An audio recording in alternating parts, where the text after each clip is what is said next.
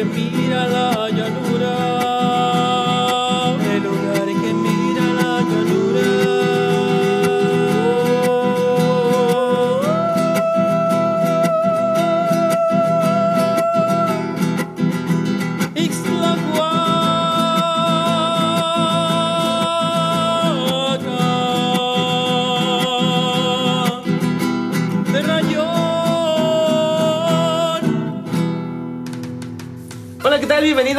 muy, buenas noches, tardes, mañanas, madrugadas, no sé a qué hora estén aquí con nosotros. El punto es que están acompañándonos y de verdad nos sentimos muy orgullosos, encantados y agradecidos con ustedes. Antes que nada, pues ya saben, vamos a cuidarnos. Un poquito de gel, hermano. Que de hecho tú me pusiste al inicio, pero bueno, Ya lo sanitizamos. ya nos sanitizamos y un poquito de sanizar. Yeah. Antonio Sánchez, director de Mena Records. Manager. Manager de Mena Records. ¿Cómo estás, hermano? Bien, bien, buenos días. ¿Cómo están todos ustedes? Hermano, pues me gustaría mucho saber, primero que nada, eh, ¿cómo te consideras como productor? ¿Cuál es como el principal valor que tienes después de, de estar trabajando ya tanto tiempo en Mena Records? Híjole, es una pregunta muy complicada de responder porque déjame decirte que aquí en Islahuaca, eh, yo cuando empecé Vena Records, me encontré con, mucha gente que tiene mucho talento. Escucharlos eh, y poderlos grabar y hacer el trabajo en la computadora, eh, para mí fue muy satisfactorio desde el primer día que tuve la oportunidad de grabar la primera canción. Déjame decirte que el primer, eh, ahora sí, el, el primer artista que probablemente no lo recuerda, la primera persona que tuve la oportunidad de grabar en Mena Records fue nuestro amigo Alex el Potrillo, a quien le mandamos un saludo. Uno de los primeros solistas de Ixtlahuaca. Producir, eh, ahora sí, a, a gente talentosa a veces eh, es complicado porque a, a veces hay que, hay que acomodarse a lo que ellos piden, ¿no? No tanto lo que tú sabes hacer, sino lo que te piden. En Ixtlahuaca hay gente muy talentosa, eh, instru- en- instrumentistas, eh, y déjame decirte que a veces juntarlos a todos o tener o sacarle cada uno lo mejor de sí es satisfactorio, pero también es muy extenuante y muy complicado. Sobre todo porque hay veces que se enojan por el hecho de, de que yo les digo, ¿y sabes qué? Eh, en esta parte de la canción, este, la cuadratura que llevas no es la correcta, la entonación es la correcta. Y a veces corregir a alguien que ya lleva mucho tiempo cantando, claro. a veces es difícil. Somos mañosos como artistas, ¿no? Híjole, grabar a Orlando de Luna con sus canciones que tiene ya en Spotify también ha sido un gran reto, pero déjenme decirles que, que las cosas han salido bien. Eh, bueno, pues la gente nos está este, de pronto a- a- a- acompañando en, en todo este trámite entre el eh, hacer una canción de cero y de pronto todo lo que ya sucede en el estudio para que salga en las plataformas digitales. Eh, algunas canciones las hemos mostrado antes y algunas ya. Y sí, se nota el gran trabajo que tienes. Cuéntame, ¿has estudiado para poder hacer todo esto? Ah, sí, afortunadamente, y lo digo afortunado porque hubo un tiempo en el que después de terminar eh, la carrera universitaria, eh, te pones a trabajar, ¿no? Pero también te, te sobra algún tiempo y dices, ¿ahora qué voy a hacer con él? Y yo lo digo y lo reconozco, a mí me surgió la idea de, de esta cuestión de la grabación, producción, una vez que yo fui a un estudio de grabación también, uno que se encuentra aquí en, en Los Reyes Jocotitlán, y de ahí surgió la idea. Entonces, eh, de ahí eh, tuve que empezar a ver qué, qué, qué pasaba. El primer libro de- que yo tuve en mis manos de cómo producir era un equivalente así como de 400 páginas. Lo leí, costaba mucho porque desde ahí tuve que aprender cómo se conectaba una interfase, la diferencia entre un micrófono, la diferencia entre un, a, veces hasta un cable puede hacer que la calidad del sonido cambie. Entonces, estudiar, estudiar, estudiar siempre, yo lo he dicho, que es una de las formas en la que dejarás de saber menos. Eh, los estudios que tuve de ingeniería, bueno, para producción musical, son los de Mixtlan, que el Inge Luis René Boro, él es a quien le mandamos un saludo si es que nos llegase a ver. Eh, bueno, sí, porque luego ve mis videos y, y luego este, comparto experiencias con él y también nos asesora, porque aparte de, de que sales de la escuela, tienes la oportunidad de que algunos profesores te siguen asesorando. Y pues ya los últimos, ya, ya de lo más actual, pues ya, ya son redes digitales, ¿no? Redes que se, que se integran al, al, ahora sí, al audio, audio, video, que es lo nuevo a través de, de protocolo este, IPO o de, o de Dante, ¿no? Ya es lo último, ya. este, apenas concluimos y ya tenemos las certificaciones correspondientes para poderles brindar, eh, pues ahora sí, un buen servicio a nuestros clientes. ¿no? Yo creo que a nivel personal creo que sí es uno de los mejores servicios que he visto. No conozco a nadie más profesional, hermano, que tú. Te soy honesto y no es porque te tenga aquí, pero conozco algunas personas que hacen este tipo de, de trabajo, de, de producción, y tienes muchos valores que no solamente como, como productor, sino como músico, como persona, como artista, porque además de todo esto, eres músico. Híjole, sí. Eh, mis inicios musicales en la rondalla. Empecé con la guitarrita de palo, como muchos de los que yo conozco. Bueno, y a través de eso eh, he podido tener la oportunidad de conocer a mucha gente. Eh, después de ahí, bueno, pues pasar al, al contrabajo, ese grandote que mucha gente lo conoce como el tololoche. Bueno, en la actualidad, pues, este, el bajo eléctrico. Ya hemos estudiado un poco de eso. Y pues, aparte de que pues, hemos pertenecido a varios grupos musicales, eh, he ahí como, como va surgiendo esto. Fíjate que es muy importante que en una ocasión me preguntaba una persona que qué se necesitaba para aprender a grabar. Para aprender a grabar primero necesitas saber a qué suena cada instrumento. Si tú no sabes a qué suena un bajo, pues lógico que no le vas a exprimir el mayor, el mayor jugo. Si tú no sabes cómo debe de cantar un artista, pues lógico que no vas a saber qué está haciendo bien o qué está haciendo mal. Entonces debes mínimo aprender a conocer cada cosa que, que tienes en tus manos. Definitivamente es diferente el oído musical o artístico y el oído como productor. O sea, vaya, la, no tanto diferente como... Yo digo que van encaminados. ¿no? Uh -huh. O sea, el hecho de que tú sepas cómo, cómo suena una cuerda, eh, hablemos de un instrumento acústico, si sabes cómo suena una cuerda, por lógico que se te va a quedar grabado, ¿no? Dicen que para poder grabarte algo en el cerebro necesitas hacerlo tres veces, de repetición. Entonces, si tú constantemente estás practicando, estás haciendo ejercicios, pues lógico que va a llegar el momento en el que te vas a memorizar y vas a saber dónde, distinguir dónde estás haciéndolo bien o dónde debes mejorar algo, un, algún proceso. ¿Cuántos años llevamos con Mena Records? Híjole, hace algunos días me llegaban unas notificaciones en el Face. Mena Records surge en el 2012. Okay. 2012. Eh, propiamente surge cuando hubo la necesidad, eh, toda vez de que pues, en ese momento ya no teníamos la posibilidad económica de ir al estudio y pagar. Entonces teníamos eh, nuestros, nuestro primer equipo, ¿no? Una computadora, un micrófono, eh, una cabinita de madera improvisada dentro de mi en, en, un cuartito que teníamos. Ahí surge, ahí grabamos nuestro primer material discográfico para la rondalla juvenil de Eslahuaca. Que mando un saludo a todos mis amigos, Freddy, Patrillo, Rulis, Chucho, Chucho, este Blanco, Chucho Prieto, todos los demás. este, muchos ya los conocerán por ahí, todos los demás, Doc, este, saludos.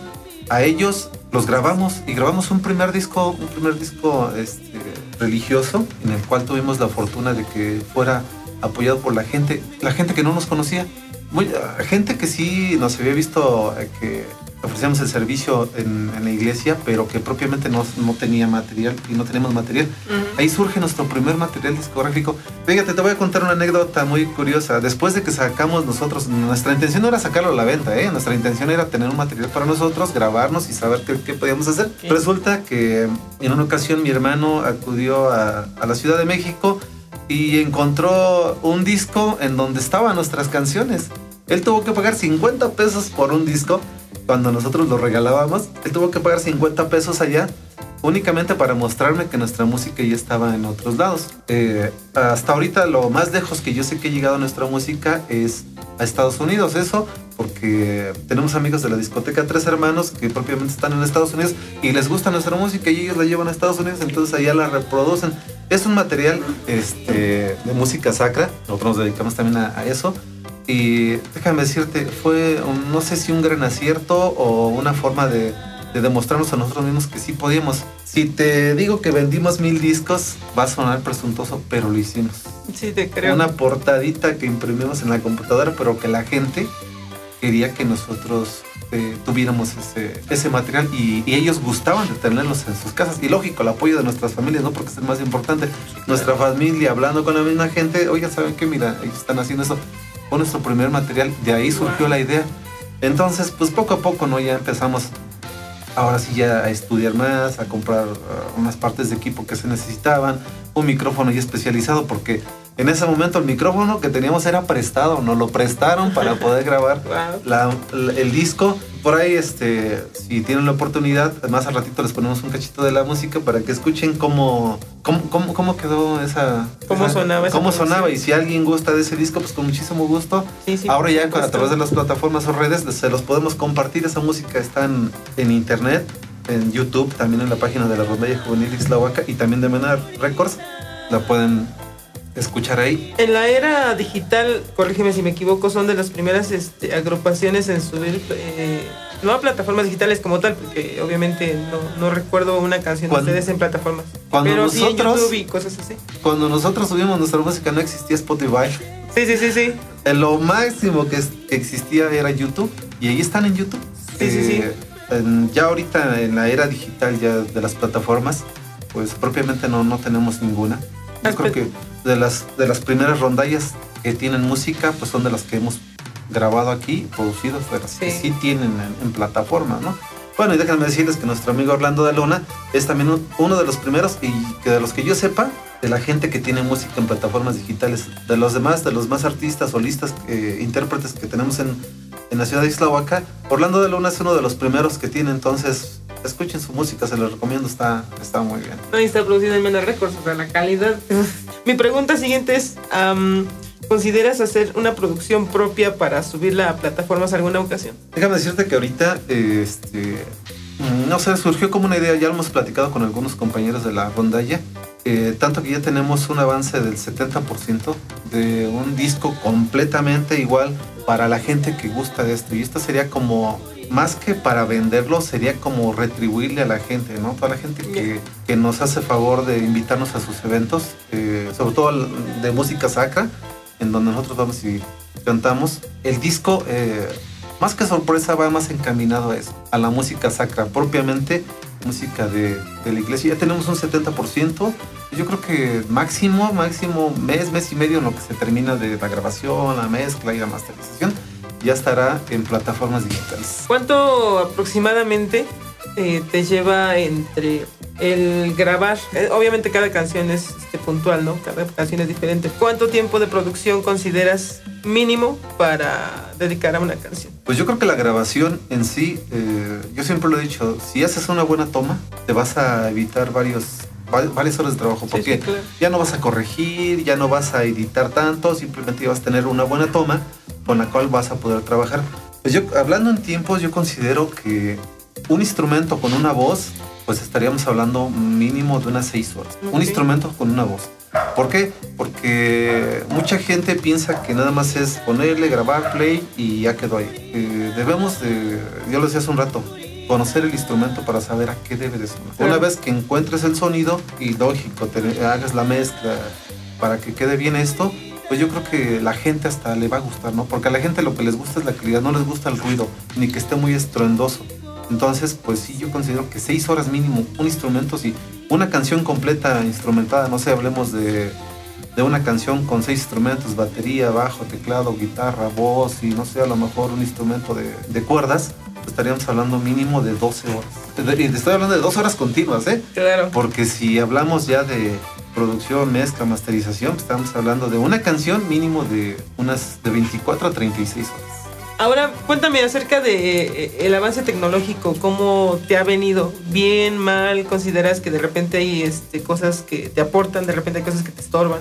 Fíjate que em, cuando yo estuve estudiando, mm, normalmente cuando vas a un estudio grande, tienen infinidad de aparatos, pilas de aparatos, ¿no? Sí. Eh, te vas acostumbrando, ahora sí hablamos al análogo y a lo digital. Me gusta mezclar ambos, porque esa calidez que te da un aparato a veces no te lo puede dar la computadora. sabemos que hay plugins de computadora que pueden hacer muchas cosas, pero el aparato también es importante. Entonces, yo considero que combinar ambos es bueno. La tecnología es buena siempre y cuando sea en beneficio hay veces que nos puede perjudicar porque queremos hacer todo en la computadora.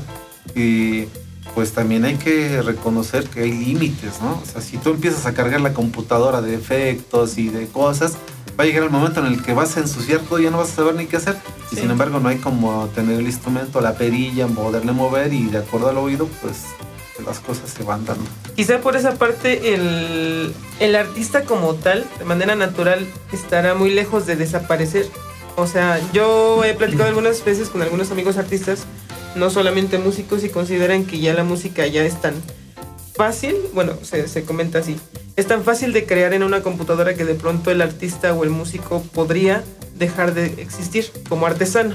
¿Crees que Mm. llegue a pasar algo así? No, no creo. Eh, yo he tenido la oportunidad y manejo algunos programas en donde, pues desafortunadamente, no te permiten humanizar esos procesos. No es lo mismo poner a cantar un robot que, No, claro. que una voz, ¿no? Eh, yo siempre he dicho que por muy adelantados que sean los instrumentos, o bueno, perdón, las tecnologías, nunca van a suplir la- a la cuestión humana. Sí, sí, el simple hecho de, no sé, a lo mejor...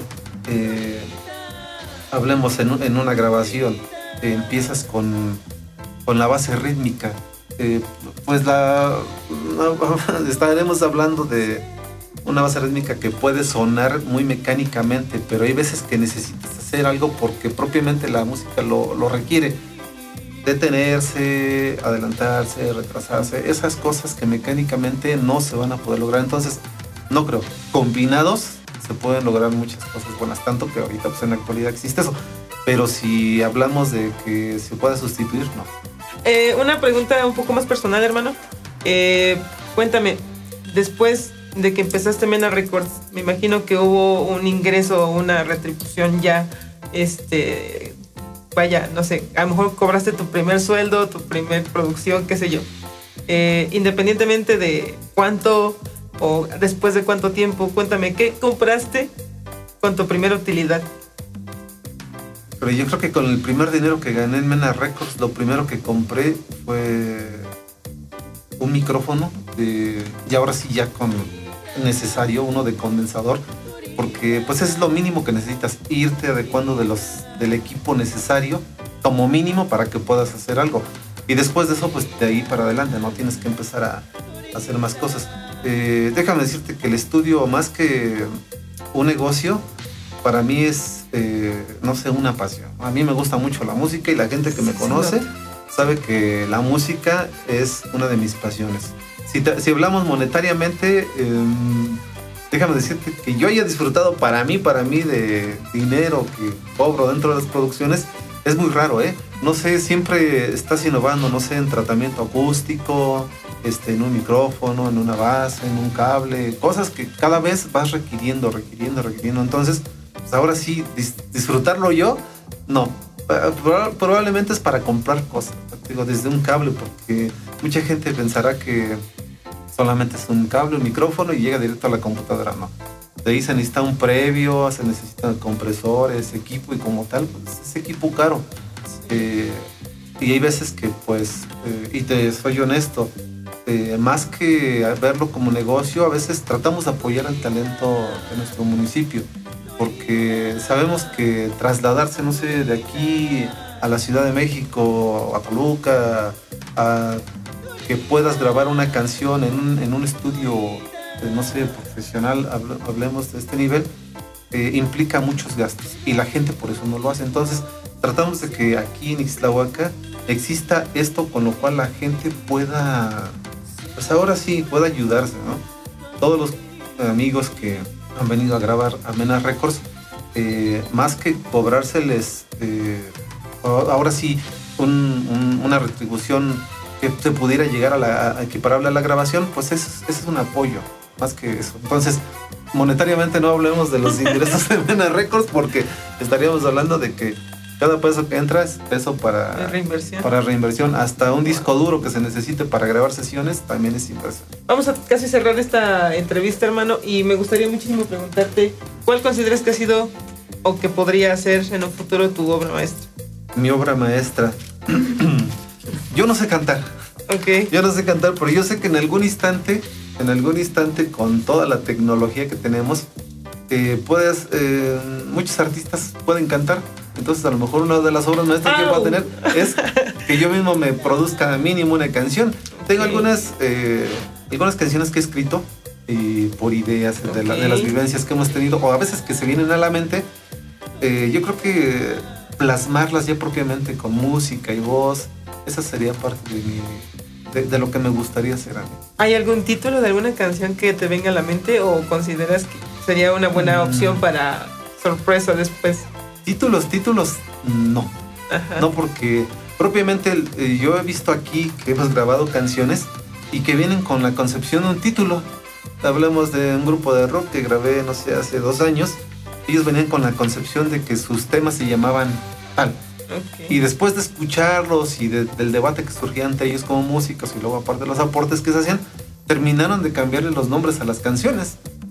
Entonces, hablar de algo entrando al estudio que digas, esta es la idea, cuando sales, eh, nosotros tratamos de pegarnos a lo más que extra, pero siempre hay cambios, siempre hay cambios. Entonces, decir este va a ser el título es complicado. Ok. Y si pudieras, eh, no sé, invitar a la juventud a... Eh, a creer en sus sueños referente a la producción. Eh, ¿Algún consejo que les pudieras dar?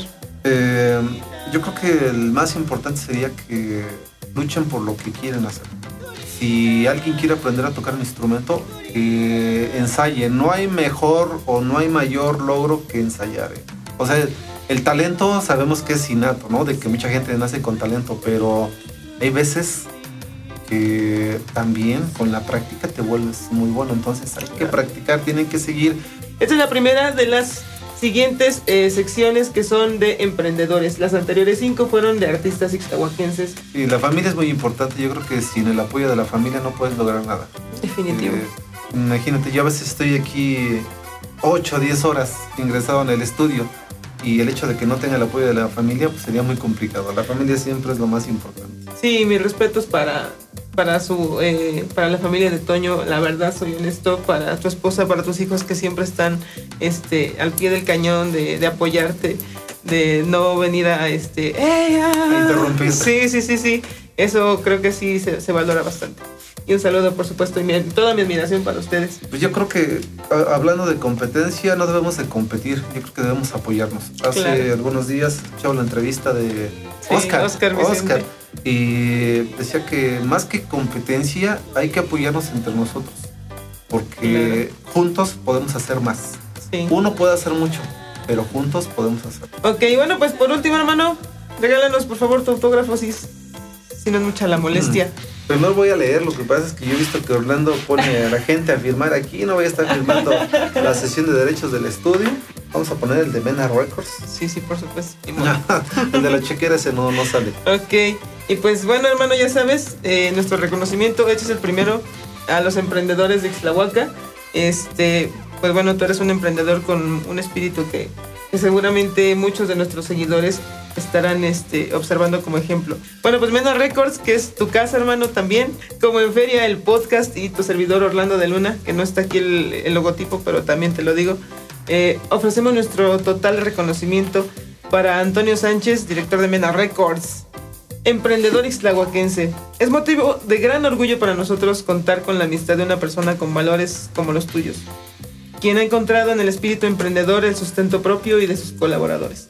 Ejemplos como el tuyo promueven el progreso de nuestro amado Islahuaca. Queda claro que no existen límites insuperables en una mente tan brillante. Hermano.